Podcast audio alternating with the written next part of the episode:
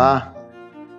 Espero que você tenha um dia com serenidade, um dia de aprendizado e realizações.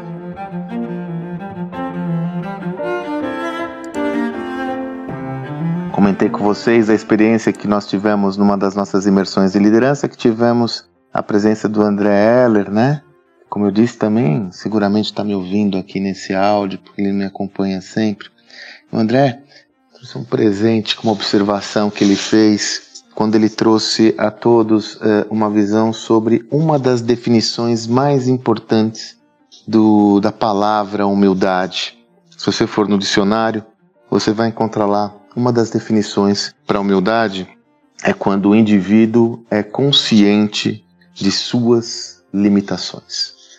Puxa vida, essa é uma definição fundamental para que todos tenham claro entendimento do valor que é abraçar essa visão, mas mais do que abraçar essa visão, ser humilde de acordo com essa definição. A partir do momento que eu sou consciente das minhas limitações, isso deflagra ou tem o potencial de deflagrar vários gatilhos. Quando eu sou ciente das minhas limitações, eu vou ter que buscar conteúdos, conhecimento, referências que me ajudem a expandir o potencial da minha mente, que me ajudam a diminuir o gap entre onde eu estou e onde desejo estar. Ou seja, ser humilde alavanca o meu aprendizado como indivíduo. Ser humilde também me permite ter a possibilidade clara de entabular diálogos virtuosos com a minha equipe, com os meus colaboradores, com os meus pares e até com quem me lidera. Pois a partir do momento que eu assumo de forma consciente as minhas limitações, eu estou muito tranquilo para saber que eu não sei realizar determinada atividade. Eu estou muito tranquilo e sereno para saber e assumir que eu não tenho as competências necessárias para realizar aquela tarefa e eu preciso de ajuda. Ao estar ciente das suas limitações, você tem mais abertura a receber o suporte de outras pessoas, outros indivíduos que, num ciclo virtuoso, estabelecerão um sistema de compartilhamento, de colaboração onde todos se ajudam. E, sobretudo, ser consciente das suas limitações vai lhe afastar da armadilha do ego. Porque quando você imagina que você sabe tudo, você não está aberto à sua própria evolução.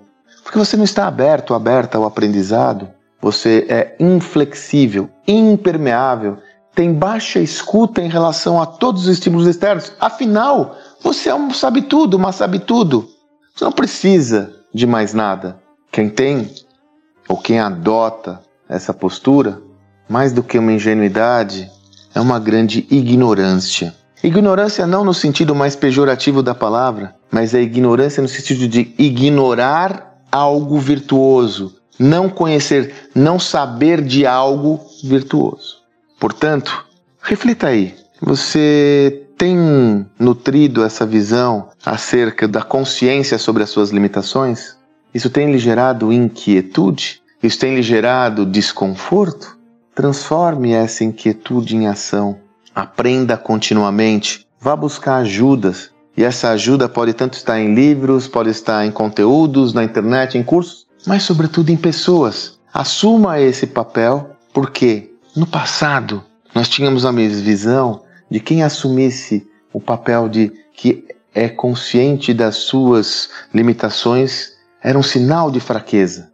E hoje nós percebemos, pelo contrário, é um sinal de fortaleza, porque você está se empoderando, você está tendo a maturidade de saber que é um ser humano, como qualquer ser humano, que nós temos as nossas imperfeições. E essa consciência deve gerar inquietude para que nós possamos crescer continuamente. E conte comigo aqui, compartilhando conteúdo, conhecimento, para que você possa refletir sobre como diminuir essas lacunas. Ah, se você entender que existem outras pessoas ao qual esses conteúdos sejam úteis, sejam valiosos, compartilhe. Compartilhe o, o link dos áudios nos podcasts, convide para participar do canal do Telegram. Faça como você desejar para que a gente possa aumentar a amplitude da nossa mensagem a partir da consciência das nossas imperfeições. que você tenha um excelente dia e até amanhã.